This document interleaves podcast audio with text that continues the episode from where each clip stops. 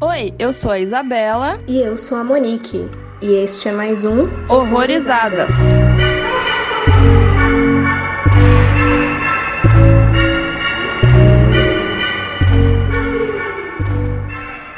Sejam bem-vindos a mais um episódio aqui no Horrorizadas. E hoje a gente vai falar de mais um lançamento recente aí, o Censor, filme britânico de 2021, dirigido pela Prano Bailey Bond. E para conversar com a gente hoje tá uma pessoa que há tempos a gente já tinha ficado de chamar, mas tava esperando aquela oportunidade boa. E eu acho que chegou a hora. Está com a Maite, criadora, desenvolvedora do Final Girl, das inúmeras plataformas que você só produz conteúdo bacana em diversas mídias. Muito bem-vinda. Queria agradecer o convite, eu gosto muito do Horrorizados. Nossa, é um prazer estar aqui com vocês. Seja muito bem-vinda, Maitê. E vamos lá pra sinopse, então. O filme gira em torno da Enid, né? E depois de assistir um filme desagradável, estranhamente familiar, uma censora de filmes começa a resolver o mistério do passado do desaparecimento de sua irmã, embarcando em uma busca que dissolve a linha entre ficção e realidade. Falando de padrões, a gente gravou aí um episódio recente também envolvendo ficção e realidade, né? Mas aqui a gente vai ter uma perspectiva talvez um pouco diferente. E só para dar um contexto aí, a ideia ela surgiu a partir da leitura da diretora da Prano sobre um artigo de filmes de terror da Hammer e de como os sensores eles cortavam cenas para não influenciar as pessoas, mas que ironicamente eles não eram influenciados. Então a gente vai ter essa perspectiva aí de uma censora e por enquanto sem spoiler spoilers, queria saber das primeiras impressões de vocês,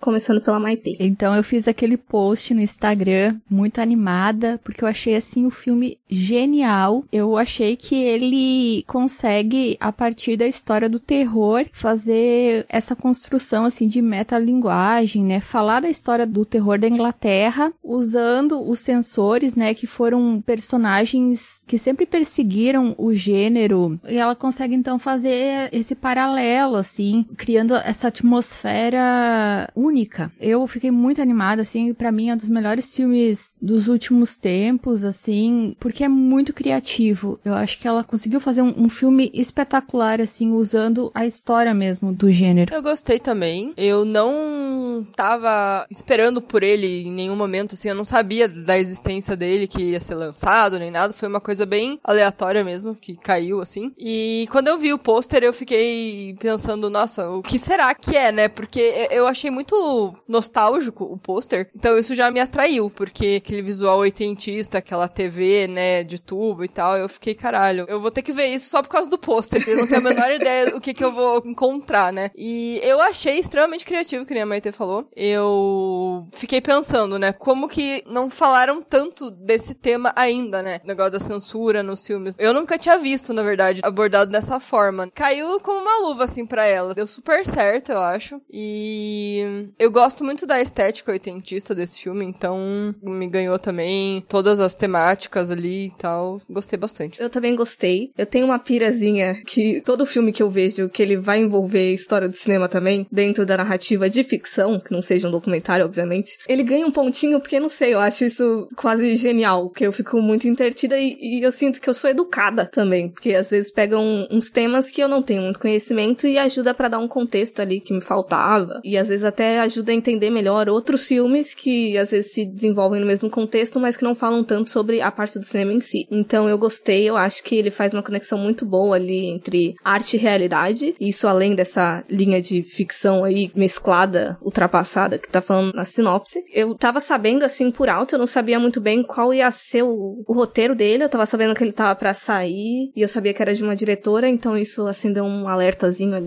Aí eu fiquei acompanhando e, e eu gostei, gostei bastante do desenvolvimento. Eu acho que tem uns assuntos interessantes que dá para discutir sobre ele. É, tipo, eu não tava familiarizada muito com o contexto dessa censura dessa forma, assim. Eu lembro muito daquelas coisas que a gente já leu em vários lugares, assim, tipo, ah, é, esse filme foi proibido em tais países. Uhum. Era mais isso que eu tinha na minha cabeça, sabe? Não tão ligado a cortes, né? No caso, corte de cenas, porque, ah, não, isso aqui é muito pesado, vai influenciar. Não que eu não soubesse que existia, mas não, nunca fui tão atrás, sabe? Uhum.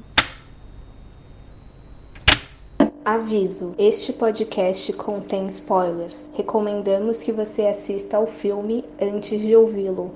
Então, antes da gente começar com os spoilers de fato, como a Maite levantou até do post que ela tinha feito, eu achei muito interessante porque você foi atrás ali do contexto mesmo, dessa parte britânica dos anos 80, e ia pedir pra você falar um pouco pra gente também. Então, a história da censura com filmes de terror no Reino Unido, ele começa em 1920, que os censores eles já começaram a implicar com o filme O Gabinete do Dr. Caligari. E depois eles também fazem uma censura bem pesada do Nosferato. E daí eles tinham uma associação de censores que eram responsáveis então por avaliar esse material. Só que acontece uma coisa muito interessante ali na década de 60, onde um censor, o John Trevelyan, ele fez uma exigência um pouco bizarra, né? Porque eu acho que a principal graça do Psicose é a cena do chuveiro. Uhum. E ele pediu então que essa cena fosse editada porque tinham dois casos na Inglaterra que ganharam bastante proporção midiática. Foram dois assassinatos, né, no caso. Um deles era uma estudante que foi decapitada. Então ele achava que aquela cena poderia influenciar que outros crimes acontecessem. Por isso que esse é o plot, digamos assim, do próprio filme Censor, de que um crime ocorre e poderia ter sido influenciado por um filme que depois ficaram sabendo, né, no filme que o assassino nem tinha visto aquele filme. Uhum. Isso vai evoluindo essa censura, então, para filmes assim de baixo orçamento, porque assim, a gente precisa entender que nos anos 60 e nos anos 70 foi a explosão do splatter, né? Dos filmes também de exploitation, mas isso aconteceu no mundo todo, acontecia muito na Itália, uh, Japão, Japão, aconteceu na América Latina. Então esses filmes eles eram de baixo orçamento e eles eram bastante sangrentos e eles sofreram muito com censura ao redor do mundo. Na Inglaterra, mais ainda, né? Porque eles tinham esse comitê de censura e tal. Só que assim, chegou num ponto que os grandes estúdios também começaram a fazer filmes de terror mais gráficos, como O Exorcista em 73. O Exorcista, para vocês terem uma ideia, na Inglaterra, ele foi banido, ele ganhou em 1980 só uma exibição em VHS, só que logo eles baniram também essa edição de VHS. Uhum. E eu li que só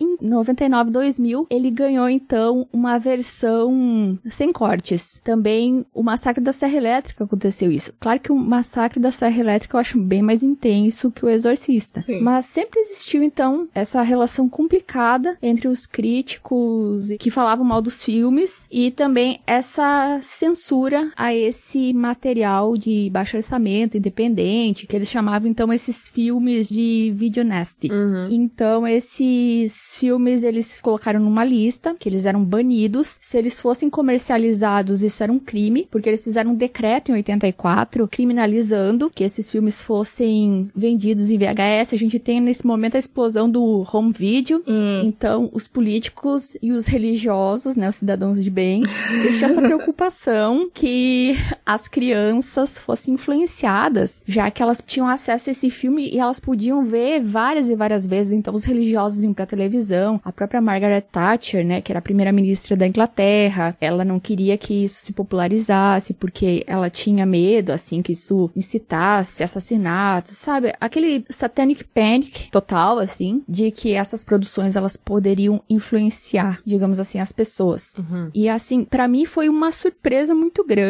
porque eu comecei a ler sobre isso no passado, que a Inglaterra fosse tão retrógrada. Mas eu fico pensando assim, um, um povo que sustenta um- uma família real, ah, os caras são super retrógrados, se a gente for pensar. É, então, eu, eu fiquei pensando, por que lá, né, assim, especificamente? O que que lá teria que, por exemplo, não poderia censurar em outro lugar? Eu fiquei pensando nisso, que- o que que é tão cultural ali? Quando a Maite falou do Exorcista, me veio muito a censura mais por conta da religião mesmo, né? Porque até hoje tem cenas que aquele filme vai chocar a família tradicional brasileira.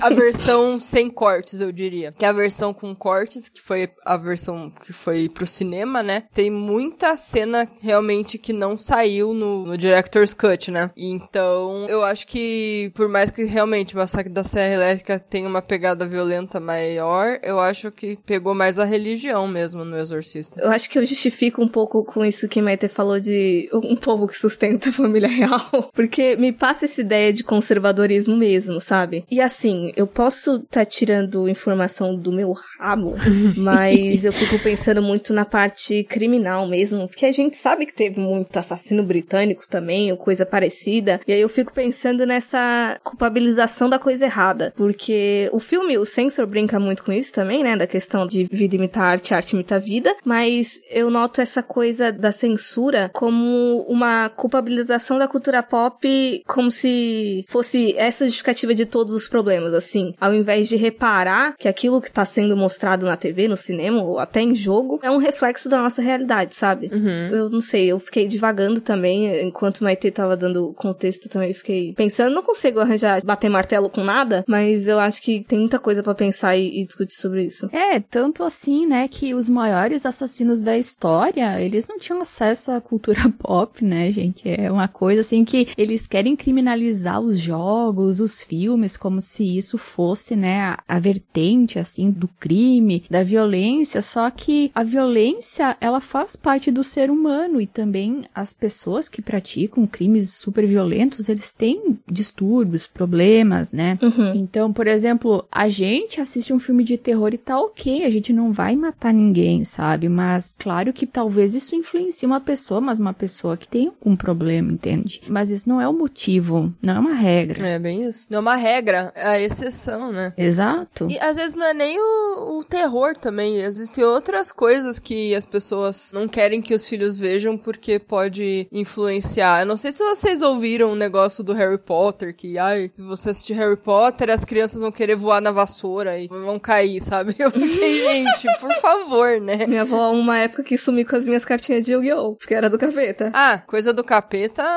meu avô era assim também. Minha avó não era tanto. Vocês são mais novas do que eu, então vocês não pegaram, acho que o Satanic Panic lá de 1992, 93 no Brasil. Era horrível. Uhum. Por exemplo, assim, código de barras era do demônio. Meu Deus. E tinha apostilas que eles passavam sobre Nova Era, sobre o anticristo e não sei o que. Tudo que o Felipe Fogós estava falando naquela entrevista recente que ele deu, que o pessoal publicou e mostrou no Twitter. Eu até fiquei assim, nossa, eu tô ouvindo isso desde 93, né? Que são coisas assim meio absurdas, assim. Mas era uma coisa que repercutia tanto. Tinha livro, assim, onde eles diziam, ah, que filmes, bandas de rock, metal, que o próprio jogo de RPG eram do capiroto, né? Tinha muito isso, era muito forte. Se você entrar em canal no YouTube de evangélico, vai ter ainda. Eles falando de algum filme que saiu, que tem ali alguma coisa, ou uma música. Tem um bombom que se chama Feitiçaria, o bombom da Laca. Eu vi que rolou vídeo falando desse bombom. Uhum. Evangélico falando que era coisa do demônio. Eles mudaram o nome. É verdade, né? Eles mudaram, é verdade. O nível do negócio. É um absurdo. E é uns bagulho que pra gente não faz sentido nenhum. É. tipo isso do bombom. Caralho, eu vou comer, eu vou fazer o quê? Eu vou começar a dançar pelada no meio da rua com Black Phillip? Não vou, bicho. É, ou, ah, é porque eu vou consumir um alimento que tem um nome que não é de Deus. Coca-Cola de trás pra frente, alô diabo. Como é que é da Coca-Cola? Isso eu nunca ouvi, cara. Eu lembro do rótulo lá, que se você juntasse o rótulo, aparecia o capeta, um negócio assim. É, dá pra ver, sabe a garrafa, a PET, que tem um negócio de plástico? Sim. Se você tirar, aí olhar ao contrário de trás pra frente, tá escrito alô diabo. Entre muitas aspas tá escrito. Ah, é verdade.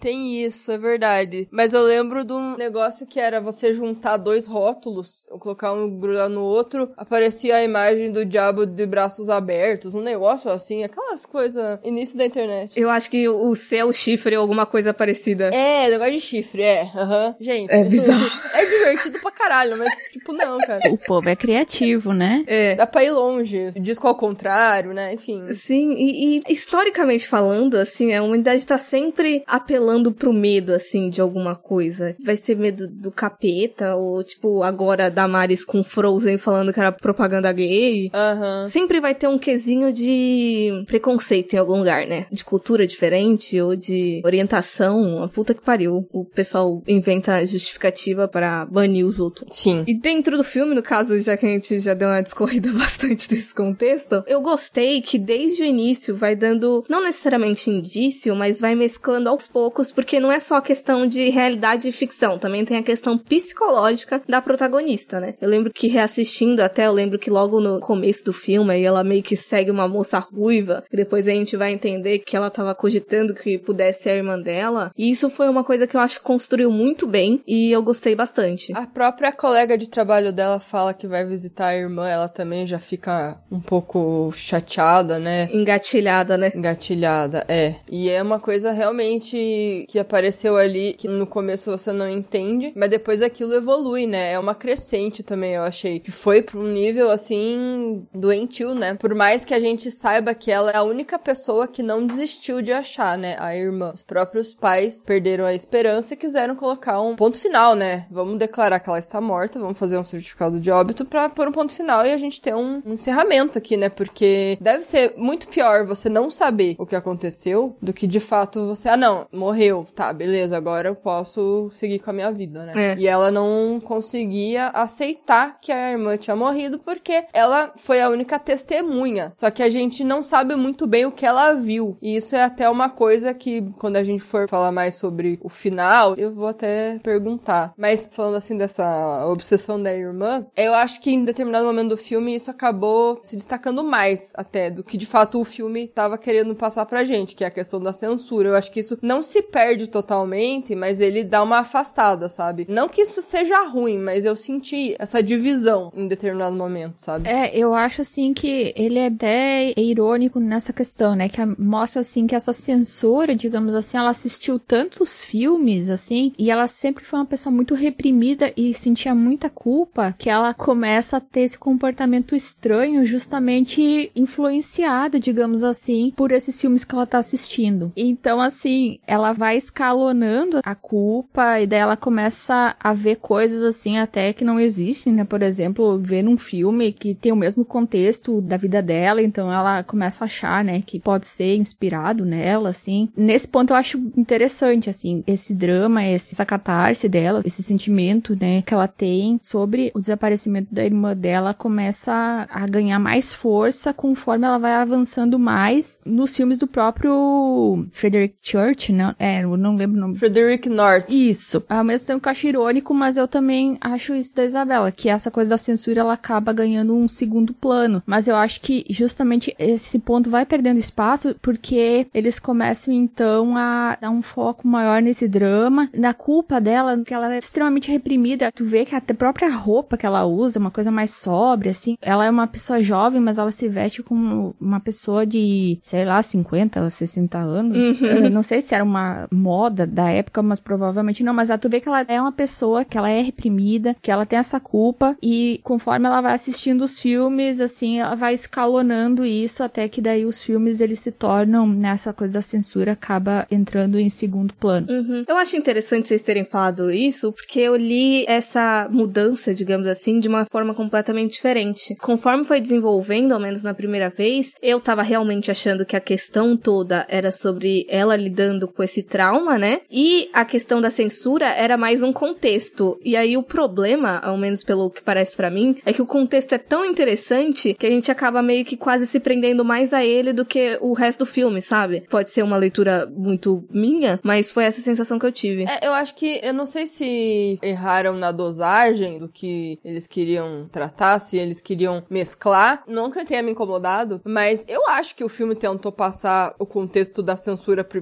até pelo nome dele, né? Sei lá. Eu não sei se isso foi algo que eles pensaram em, ah não, vou tratar primeiro a questão da culpa da personagem. Não que eles tenham errado na dosagem, eu não acho que foi o caso, né? Como eu falei, não, não, não foi uma coisa que me incomodou, mas acho que foi a, a divisão, assim. Eu falei que mesclou ali, mas eu achei que não foi mesclado, foi ao contrário, foi aquela divisão mesmo. Depois que ela viu o filme lá, que parecia da vida dela, ela meio que começou a pensar mais na irmã. E quando ela viu a, a suposta irmã no filme lá, que ela foi atrás na locadora, aí que ela teve a certeza na cabeça dela que era ela, né? Então ela começou a cavocar ali pra uns caminhos que não, foi legal. né? Porque deu no que deu Uhum. depois.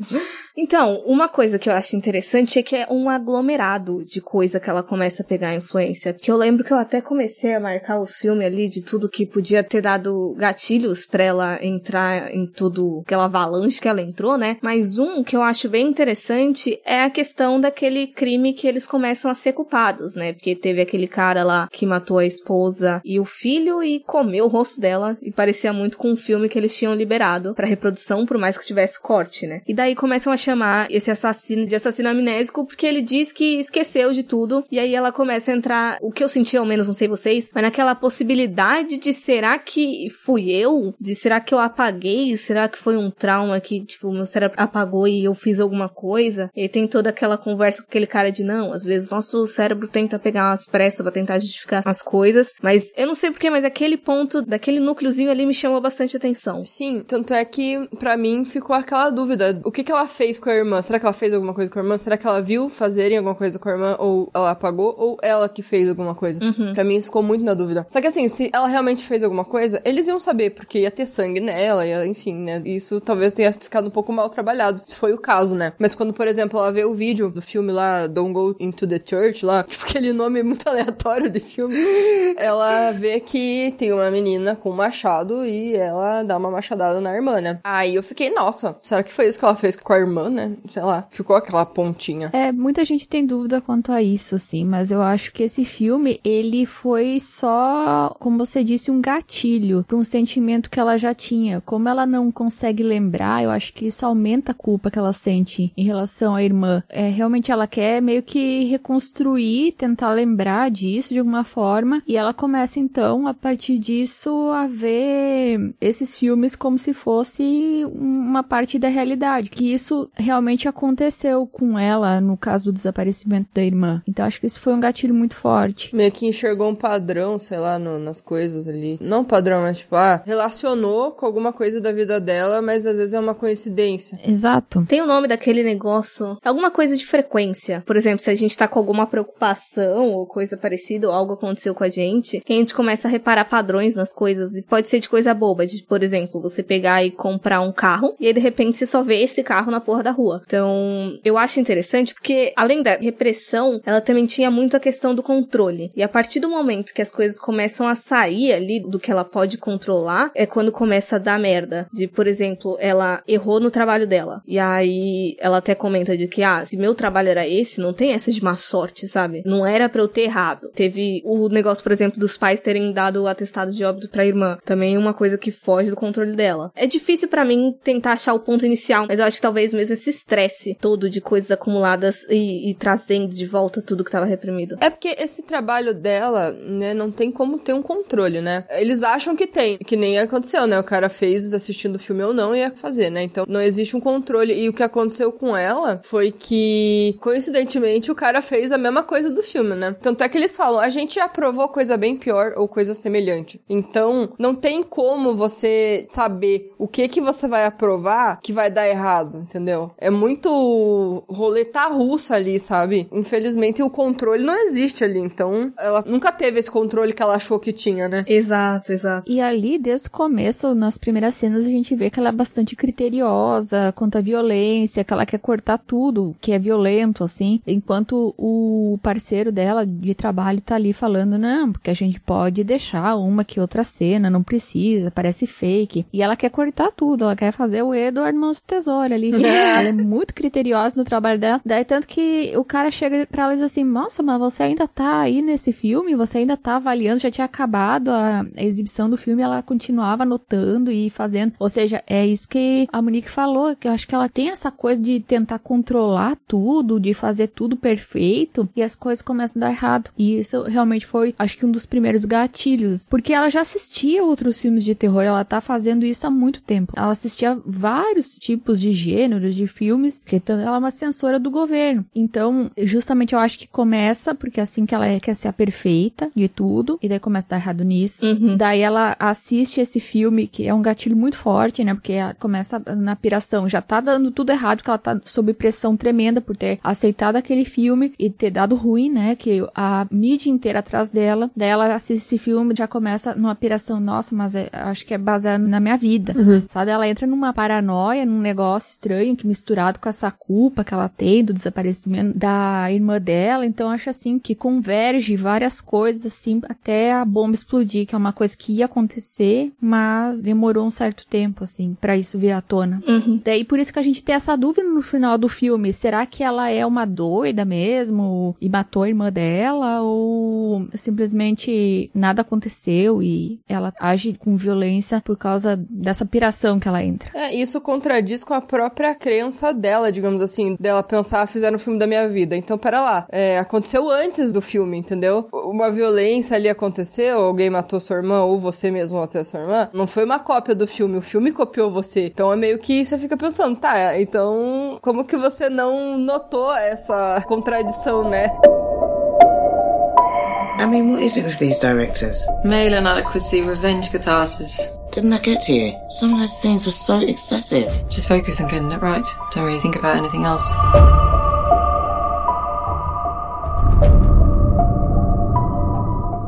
Até lembrei de uma coisa agora com o que a Maite falou, não que me incomodou de fato, mas eu me pergunto por quê que eles colocam ali que a mídia meio que descobriu de que ela que tinha passado o filme, né? E eu lembro que em determinado momento eu fiquei, será que é algum tipo de conspiração? Sei lá, querem fazer essa mulher surtar a todo custo? Porque eu fiquei meio confusa com essa informação. Não sei a, o sentimento de vocês com isso. É, eu achei uma conspiração desde a hora que o diretor quer ela especificamente para analisar o filme, que ela acha que é da irmã. Porque daí tem todo aquele rolê do final, né? De, ah, ele tava te esperando, você tá atrasada, como se já tivesse tudo planejado para aquilo, sabe? É, eu não sei se eu tava entrando também na aspira dela ou se o filme foi propositalmente assim, eu não, não sei. Eu não sei também, é, ficou meio confuso isso. E rola muito essa questão, como a gente não sabe se tudo isso é real, ou se a gente tava na cabeça dela, sentindo as coisas que ela tava vivenciando ali no papel papel. Tanto que, por causa dessa questão da metalinguagem que eles usam bastante, tu não sabe o que que é verdade, o que que é ficção ali, o que que não é real, né? O que que é realidade, o que que é a piração dela. É uma coisa muito estranha. Eu senti que no começo do filme a gente tá bem situado na realidade, mas com o tempo, esse sentimento, essa sensação, ela vai se modificando a um ponto que tu não sabe mais o que que é ficção e o que que é a realidade da personagem. Eu não sei se vocês tiveram essa sensação também também. Eu senti isso também, tanto é que eu marquei na pauta a questão do formato, porque tem uma hora, alguns momentos do filme, que tem aquela mudança do formato, que ao invés dele estar tá super horizontalizado, ele fica mais quadradinho, até como se a gente estivesse vendo pelo visorzinho da filmagem, ou da tela de uma TV, enfim. E daí, eu lembro que na primeira vez eu fiquei achando que, tipo, ah, tudo que tá ali não tá acontecendo. Mas aí tem umas cenas horizontalizadas que a gente também fica perdido e não conseguir se situar se é real ou não. E daí, se tiver alguma interpretação diferente da telinha? Qual que foi? A telinha eu notei só logo no começo que ela estava vendo um filme, né? Aí aquilo já me acendeu que, assim, tudo que tivesse daquele jeito era um filme. Então, quando ela vai lá onde tá no set de filmagens no meio da floresta, que começa a ficar com aquele visorzinho que nem você falou, eu também associei que era filme. Só que a outra parte eu não consegui ter certeza de que estava acontecendo também. Mas eu acho que estava. Eu acho que estava sim. Uhum. É, eles fazem uma confusão, assim. Não sei se foi proposital, mas primeiro eles colocam a imagem como se fosse um filme, daí depois eles botam cenas documentais reais, daí tu já fica meio, ah, é um filme, o que que é? É documentário. Daí a gente entra na vida da personagem, que é uma coisa assim mais centrada na realidade, e conforme vai aumentando essa loucura, digamos assim, dela, sei lá, essa desassociação, né, com a realidade, uh, vai virando filme. E daí tem essa modificação, né, da tela e tal, realmente. Mas eu não consigo consegui lembrar agora, que você falou, de alguma cena muito fantasiosa com o formato normal. Então, o que me deixou perdida é porque, assim, quando ela vai pra floresta, que ela encontra o diretor, começa a cena quadradinha. E daí, quando ela mata aquele ator que tava fazendo o filme, teoricamente, aí volta pro horizontalizado. Ela começa a perseguir a atriz, e aí tem uma hora que a atriz meio que foge, e a Enid, no caso, ela tá com um aparelhozinho na mão, ela aperta um botão e aí volta pro quadradinho e começa aquela sonho americano, mas na verdade britânico nesse caso. E aí volta quadradinho e completamente de tom diferente. Ali eu tenho meio que uma certeza de que já era imaginação dela, de que ela tava corrompendo a realidade ali para amenizar as coisas. Só que o que fica confuso para mim é entre essas duas cenas, digamos assim. Porque parece que ela realmente matou o cara e parece que ela realmente estava seguindo a menina. Tipo, nessa mudança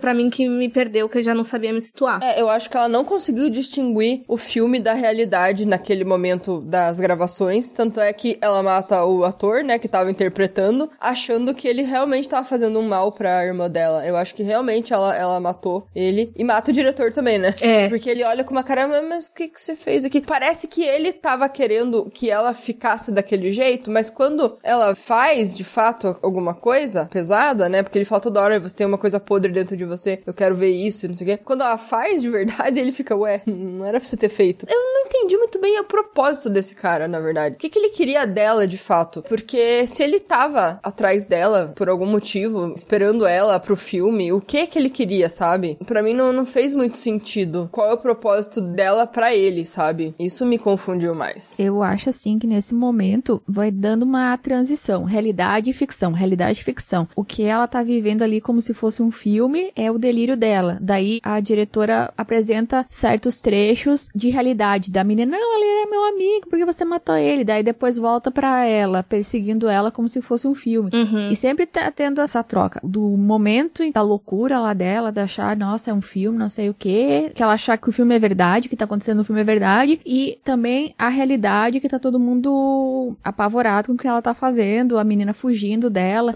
Tanto que isso acho que fica mais evidente no final, assim, que dá aqueles cortezinhos, sabe? Que mostra mais isso, assim. Uhum. Eu acho que a diretora, ela quer confundir a gente e deixar a gente numa situação que a gente se sente meio como a personagem. Sabe o que eu pensei agora? Quando eu falei, né, do diretor, o propósito dele, o que que era? Porque assim, tem uma hora que o produtor, né, o cara que morre lá na casa dele, ele joga a bola pra ela falando assim, ah, você podia atuar, né, e tal. Parece que foi uma coisa assim, sabe, pra arrastar ela pro set de filmagem, mas daí seria muito, nossa, pra que tanto esforço, sabe?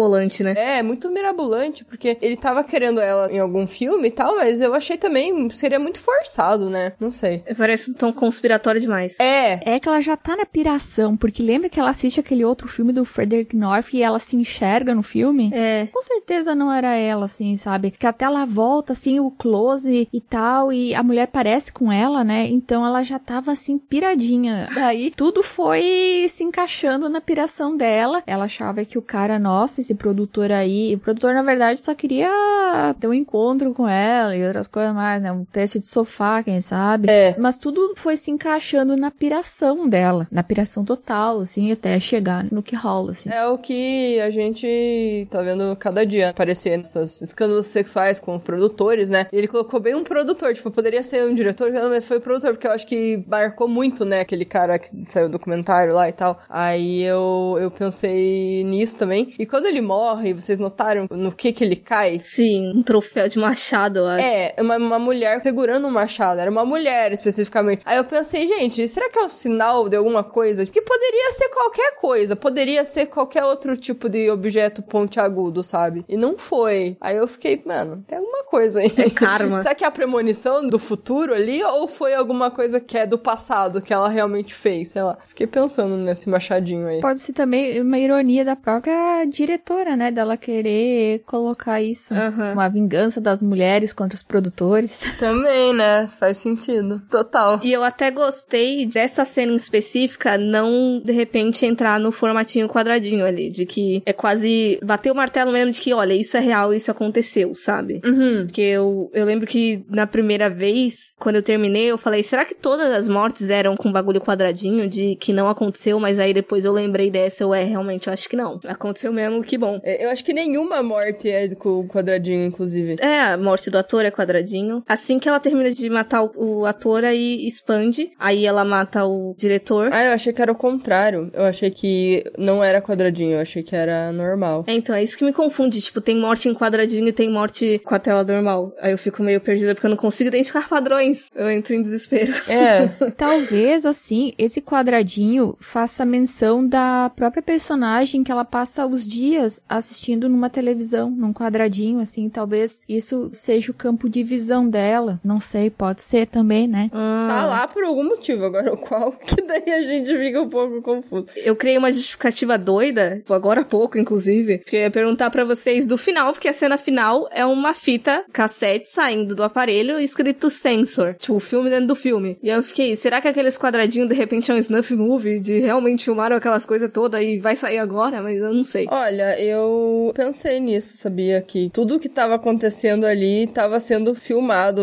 a partir do momento que ela talvez estivesse lá naquele set de filmagens. Tá que o diretor perdeu a cabeça, mas a gente também não sabe se ele realmente perdeu ou não. Mas eu pensei nisso, que tava tudo sendo filmado e aquele é o filme do filme. Mas eu confesso que assim, eu assisti duas vezes. Na primeira vez eu fiquei, quê? Foi assim que eu saí do filme, não entendi porra nenhuma. Aí nessa segunda revisão eu já tive uma resposta um pouquinho melhor, porém ainda tá meio nebuloso ainda, sabe? Uhum. Aí eu não sei se é o problema do filme ou se é problema comigo, pode ser comigo, né? Enfim, não duvido. Acho que foi proposital mesmo, deixar a gente tudo confusa. Eu acho assim que ela quis meio que mostrar, ó, esse aqui é um nest movie, entende? Isso é apenas um filme, como aqueles que ela tava fazendo a censura, que eram proibidos. Uhum. E numa fita, e ainda uma fita, que era o negócio que os censores, né, combatiam tanto esses filmes undergrounds, assim, que eram disponibilizados nas locadoras, assim, de forma clandestina. Então, meio que eu entendi assim, que, ó, esse também é um exemplar daqueles filmes lá que ela fazia censura. Uhum. Na primeira vez que eu vi, eu esqueci dessa cenazinha final, da fita pulando. Na segunda vez que eu assisti hoje, daí eu fiquei com a sensação de que não tinha gostado. Mas com você falando de, olha, isso é só um filme, tipo, essa outra interpretação, agora eu gosto. E eu vou ficar mesclando de gostar e não gostar pelo resto da minha vida. É. Porque assim,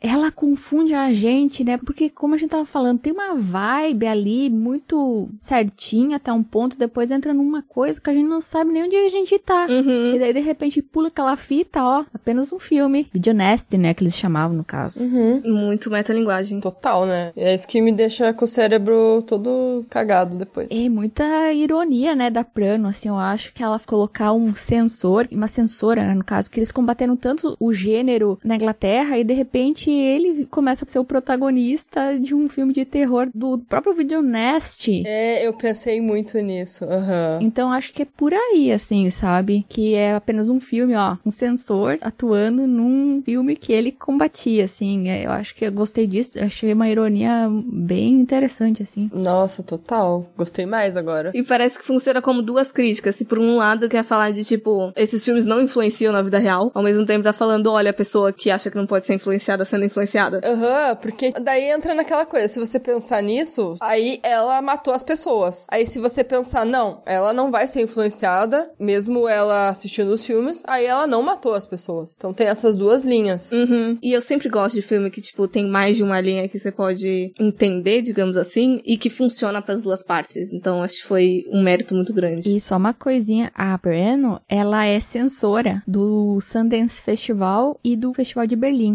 Caralho, eu não sabia que ela era censora. É, então acho que isso aí também é mais legal. É, esse filme era pra ela mesmo. Muito bom, essa informação engrandeceu bastante as coisas. E um tema não necessariamente polêmico, mas que foi uma ceninha também que me atingiu em diferentes níveis, que é a cena que tá ela e a colega de trabalho dela assistindo o filme Streaming Coda, que aí tem todo aquele rolê do estupro e eu fiquei pensando nessa relação da gente como mulher com o gênero, porque é conturbado, né? Uhum. Se por um lado, tipo, a gente, ao menos as três que estamos aqui, tipo, a gente gosta muito e consome terror, tem toda essa questão da violação do feminino que a gente vê com tanta frequência, e eu fico, gente, que isso? Algum tipo de sadismo nosso de ficar vendo as coisas? Tem uma diferença, né, entre as reações das duas, né? Uma tá quase fechando o olho e com um ar de repulsa, e a outra, que no caso é a Enid, ela tá vendo apática, assim, parece que ela não esboça emoção, né? Ela esboçou muito mais emoção nas cenas que pareciam com a vida dela, por exemplo, né? Do que essa cena de estupro. Isso que eu notei, né, também. E uma coisa que foi interessante no diálogo delas foi que a, a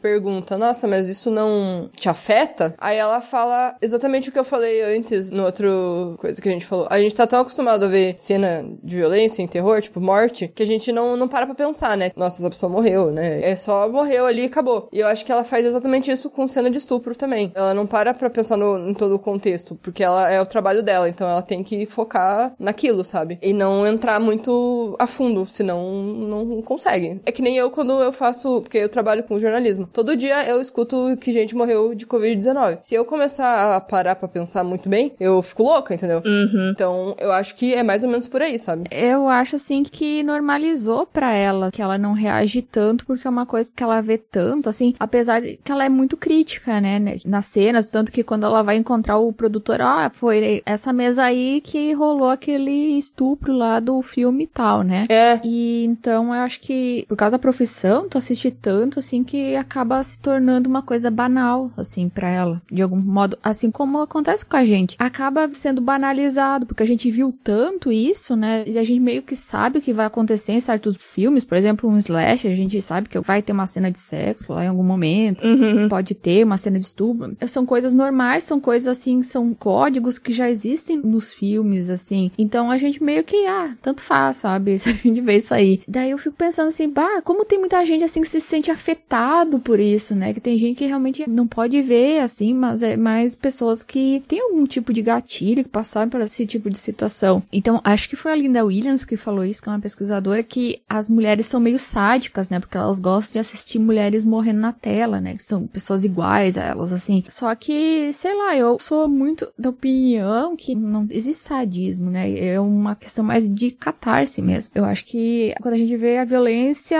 na tela, a gente consegue lidar, digamos assim, com a violência real, porque ali tem um controle. Uhum. A gente não pode controlar a realidade. Por exemplo, assim, nós, no Brasil, um país extremamente violento. A gente não consegue controlar essa violência. Mas ali, dentro do filme, é uma violência controlada. Dá uma situação, assim, de conforto. Ah, matou o monstro, acabou, voltou tudo ao normal. Então, acho que isso aí é uma coisa catártica para as pessoas, para as mulheres, assim. Eu não, não vejo como sadomasoquismo. Mas, realmente, a gente vê por essas duas pessoas, né, por essas duas mulheres, que existe uma diferença de reação. É. Pessoas que, né, que sofrem estupro, alguma coisa, algum tipo de violência, elas vão reagir de uma forma mais acerbada, assim, da, da situação. Mas pra gente, assim, tipo, a gente vê filme de terror bastante, ok, é normal, assim, uma coisa comum, digamos assim. Sempre vai ter essa diferença de reação, realmente. Eu até lembrei daquele texto que saiu um tempo atrás, eu acho que até foi no início do isolamento, da pandemia, de que fãs de terror estavam mais preparados pra desgraça, digamos assim. Estressava menos. Uhum. Lembro disso que você comentou. Uhum. A gente já viu tanto, acho justamente por essa questão de medo em ambiente controlado que a Aita levantou, que acaba não deixando apático, mas de saber lidar melhor com as emoções, talvez. E tem a questão de que, por exemplo, óbvio, cenas que a gente vê na ficção são reproduzidas de acordo com a nossa realidade, né? Pessoas matam outras pessoas e daí fazem filmes disso. Mas a gente sabe que aquela cena do filme em si não é uma cena verídica, é uma encenação. A gente não sabe o que acontece por trás das câmeras, a gente não sabe se teve ali um- uma situação ali de abuso, de enfim, outras coisas mais problemáticas também que a gente acaba não sabendo ou, ou acaba vindo à tona, sei lá quantos anos depois, né? Por isso que a gente também não para pra pensar nisso. Então, quando a gente vê essas cenas, a gente sabe, não, aquilo ali a pessoa não morreu de verdade. Então, eu tô assistindo porque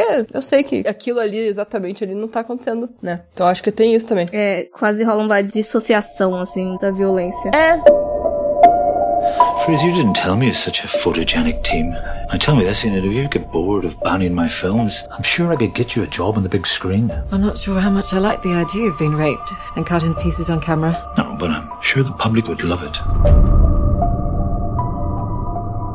Indo para as conclusões finais, então, queria saber de vocês se tem alguma outra pontuação, algum possível veredito sobre Sensor e perguntar também se vocês têm alguma recomendação de algo que seja similar, o pessoal vai gostar depois de assistir esse filme aí da Prano. Então, eu queria indicar um filme que, assim, não tem muito a ver com esse filme, né? O Sensor diretamente, mas é um slasher mais atual, que é o Lucky, Uma Mulher de Sorte. É um filme, assim, que ele tem uma atmosfera bem metafórica, assim. Até tem certa similaridade, se eu for pensar assim. Porque você não sabe o que, que é ficção e realidade. É um negócio, assim, que parece que tá acontecendo na cabeça da personagem. E é uma desconstrução muito legal do slasher, assim. Eu acho que agora vários diretores e diretoras, eles estão apresentando coisas bem interessantes nesse sentido, né? Porque como é um subgênero tão batido, é legal que eles estão trazendo coisas novas, assim, pro subgênero. Porque se habituou muito pensar que o slasher slasher é uma coisa X, né? Que ele não pode ser desconstruído, assim. Mas ele pode, né? Então o Lucky, é, ele é uma desconstrução muito legal. É, recomendo também, porque eu gosto bastante desse filme. Esse eu não conheço. Mas eu gostei mais do filme na gravação, porque deu pra pegar outras interpretações, né? Que eu não tinha captado. Então eu, eu gostei. Não tem muito a acrescentar na conclusão final, porque foi mais isso mesmo de que é sempre bom, né? Conversar sobre o filme e acaba sempre pegando outras ideias, né? De outras pessoas, então acaba sempre enriquecendo. Quando não é negativo, né? que às vezes acontece também. Você não vê um negócio muito ruim que aconteceu ali, daí você fica, porra, é verdade, que bosta. Mas eu gostei. Eu não consigo pensar em nenhum filme. O único filme que me veio foi o Videodrome, mas é um filme que todo mundo conhece, então deixa pra lá. Mas eu não vi, por exemplo, então. É, de repente aí quem não viu. É, eu gostei também. É, eu acho que a conversa também ajudou bastante. Eu já tinha gostado dele da segunda vez e agora, depois da conversa, tem umas coisas ali que podem ter passado despercebida mesmo assim e foi maneiro. E eu vou indicar o Barbarian Sound Studio, que ele vai envolver algumas temáticas parecidas. Ele é britânico e eles passam na década de 70. Ele é sobre um técnico de som que ele é levado até a Itália. Então vai pegar aquele ápice ali dos filmes italianos pra fazer o design de som ali de um filme de terror. Só que aí parece que começa a mesclar também realidade e ficção. E foi uns temas assim que me lembraram. O tom crítico é completamente diferente. O clima também, porque ele é do Peter Strickland, aquele diretor lá do In Fabric. Então já vão esperando uma coisa meio doida. Nossa! Mas eu fui lembrando dele, assim, conforme eu fui assistindo o Sensor. Então acho que pode ser interessante. É, você tá na fila também. Você já falou dele, mas eu não. Ainda não vi. É, é esquisito. Ah, mas então eu vou gostar, porque coisa esquisita já ganha ponto.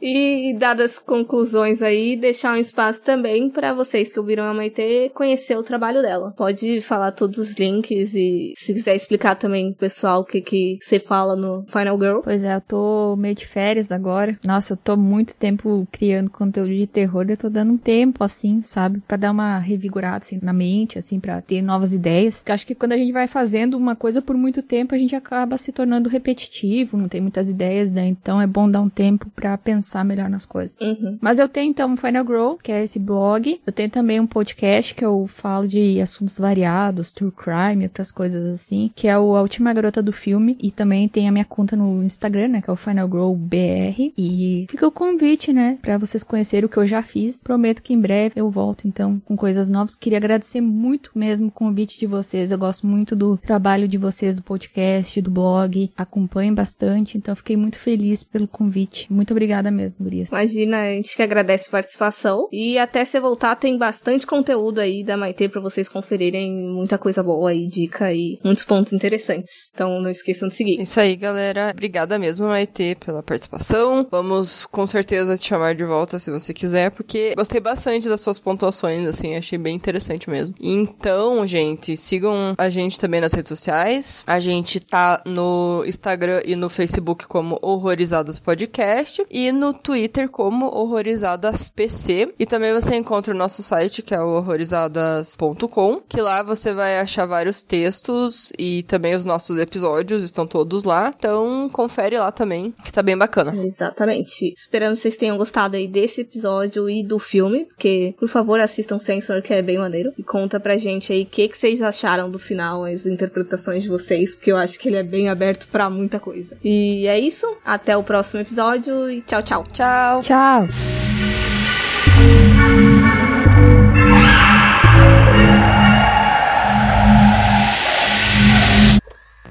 Como é que eu posso dizer? Eu esqueci a palavra. Tá difícil hoje, eu tô esquecendo muitas palavras. É a volta. é, quase muitos. Não é substancial. Ai, gente, foda-se, vou cortar isso daqui porque eu não vou lembrar a palavra. Ai, peraí que a minha gata... Hoje é dia dos bichinhos. É, ela tá no meu colo, daí tem um papel, né? Ela adora papel, né? Eu tenho um pug por- e ele ronca, gente. Então, desculpa. da- Daqui a pouco ele vai aparecer os roncos dele. Desculpa aí por isso. A minha gata ronca que nem gente também, só que você não consegue escutar no fone só se ela estiver perto de mim, né? Mas ela ronca. Ai, meu Deus, eles são muito fofos. Começa, então, até. Desculpa. É carro? É o meu cachorro. Ah, nossa, eu jurava que era um carro passando. E. É. Ah, esqueci. Deu branco. Ai, que raiva.